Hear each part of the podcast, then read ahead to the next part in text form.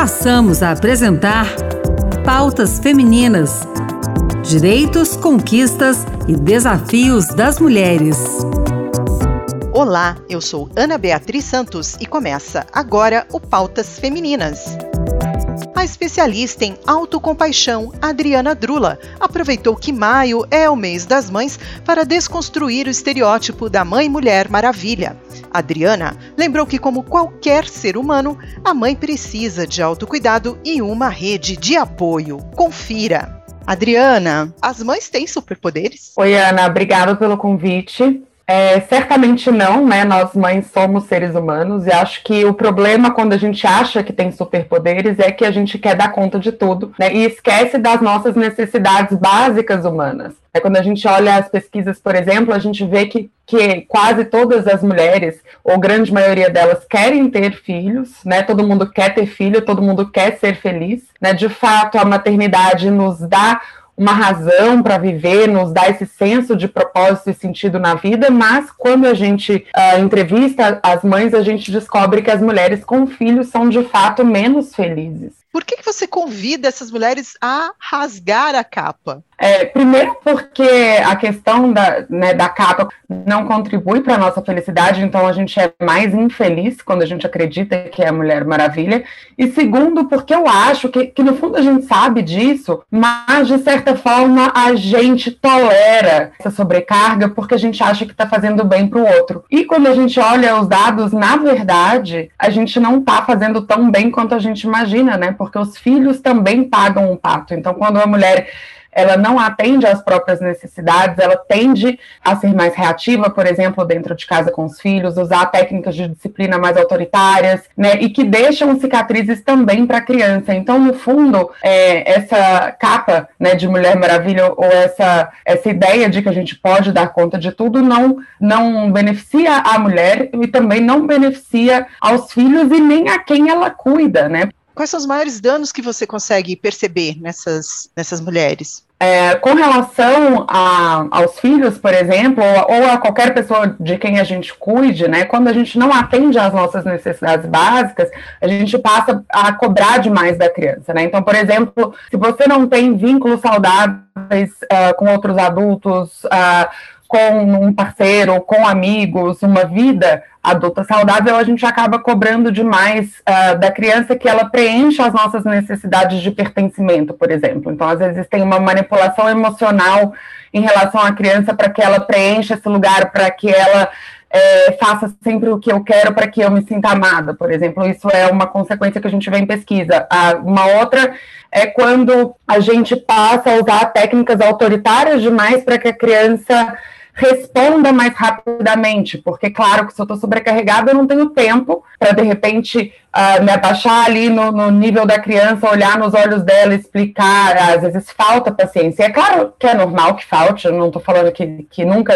né, que faltar paciência uma vez ou outra é prejudicial à criança necessariamente, mas quando isso se torna parte do nosso dia a dia, quando isso se torna a forma é, de relacionamento normal com a criança, isso sim deixa marcas. É, né, às vezes a gente prejudica a própria autonomia da criança, o autoconceito, quando, uh, por exemplo, a gente passa a usar técnicas de disciplina um, que dizem, por exemplo, ah, você rotulando a criança, por exemplo, de responsável, bagunceira, né? A criança sente uma dor muito grande, por isso ela nos obedece. Né? Então, essas técnicas são muito eficazes porque elas machucam.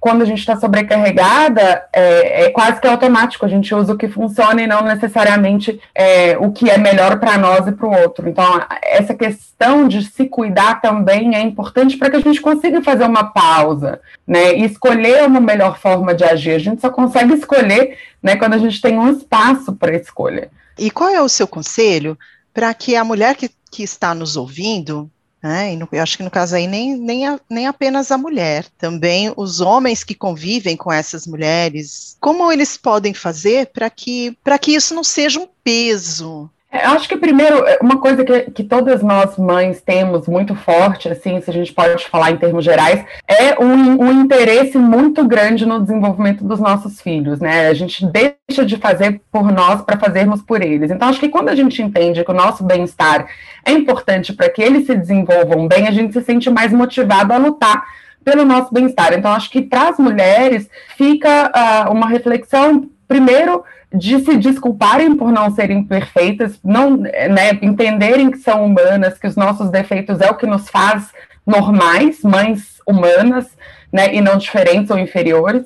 E segundo, uh, lutar para construir e, e uh, terceirizar algumas tarefas para a rede de apoio. A gente precisa de uma rede de apoio, né? a gente precisa mobilizar pessoas que possam nos ajudar na tarefa de cuidar dos nossos filhos, porque nós não somos feitas para cuidar de uma criança sozinha.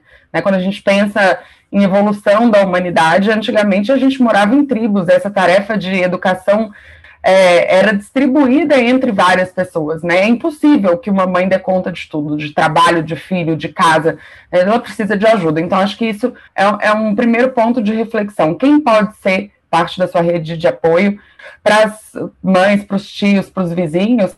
Acho que fica a, a questão é, igualmente importante, né, de reflexão que as crianças são responsabilidade de todos os envolvidos, né? Então, não, não apenas isso é importante para a mulher, mas também é importante para aquela criança. Então, se você ama, se existe uma criança no seu círculo, né, que você ame com quem você importe, é muito importante que você olhe para a cuidadora dessa criança, para a mãe dessa criança, para que ela se sinta apoiada e capaz de realizar a tarefa. Adriana, qual é a dica que você dá para aquelas pessoas que estão ali próximas, né, daquela mãe e daquela criança, para eles se oferecerem como um apoio, sem machucar, sem ofender essa mãe?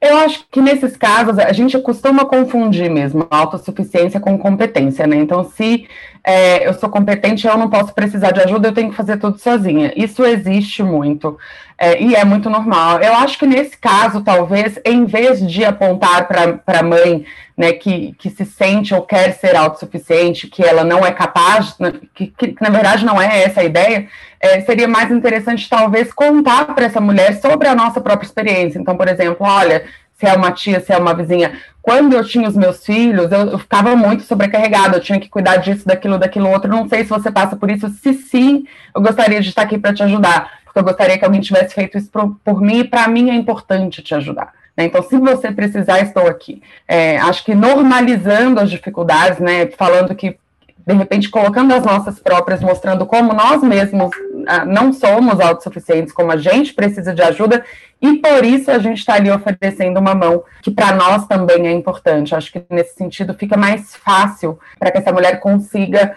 reconhecer que precisa de ajuda e aceitar. Tem alguma outra informação que você queria passar, uma mensagem? Uma coisa interessante que eu achei na minha pesquisa é que as mulheres que têm autocompaixão têm filhos mais autocompassivos. Então, de novo, é mais um incentivo para a gente se cuidar, né? A autocompaixão, posso definir ela aqui bem rapidinho, ela é basicamente é, a nossa consciência, é sobre a gente reconhecer que as nossas dificuldades, as nossas falhas fazem parte da, da experiência humana, todos nós erramos, e a partir desse reconhecimento, uh, que a gente consiga ser gentil conosco durante o nosso sofrimento, durante as nossas dificuldades. Isso significa pedir ajuda, isso significa deixar para amanhã, às vezes, mesmo o que pode ser feito de madrugada, porque a madrugada é feita para dormir, não é feita para fazer nada. E aí, quando a gente consegue ser autocompassiva com nós mesmos, a gente tem filhos que são também mais autocompassivos. Isso é muito importante, Ana, porque a gente vê hoje dados muito assustadores, né, de depressão e ansiedade na adolescência, por exemplo, e muito disso vem dessa cobrança excessiva, né, da sociedade de hoje é, e do, do jovem de hoje com relação a si mesmo. Então, ele tem que ser perfeito, ele tem que dar conta de tudo, ele tem que ser autossuficiente, ele tem que ser tão bonito, inteligente, comunicativo como todo mundo das redes sociais, né? Tudo isso, é, essa, essa autocobrança, a gente aprende em casa. Né? Então, quando a gente se cobra demais, quando a gente é muito perfeccionista com nós mesmas enquanto mães, de certa forma, a gente está ensinando isso para os nossos filhos. E o contrário também é verdade, né? Quando a gente consegue se acolher, ser gentil conosco mesmo, entender que a gente não precisa ser perfeita para ter valor, é, os nossos filhos aprendem o mesmo. Isso, isso é bem importante. O Pautas Femininas termina aqui. O programa de hoje teve produção e apresentação de Ana Beatriz Santos e trabalhos técnicos de Antônio Carlos Soares.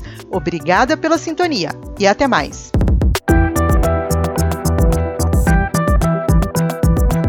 Acabamos de apresentar Pautas Femininas. Direitos, conquistas e desafios das mulheres.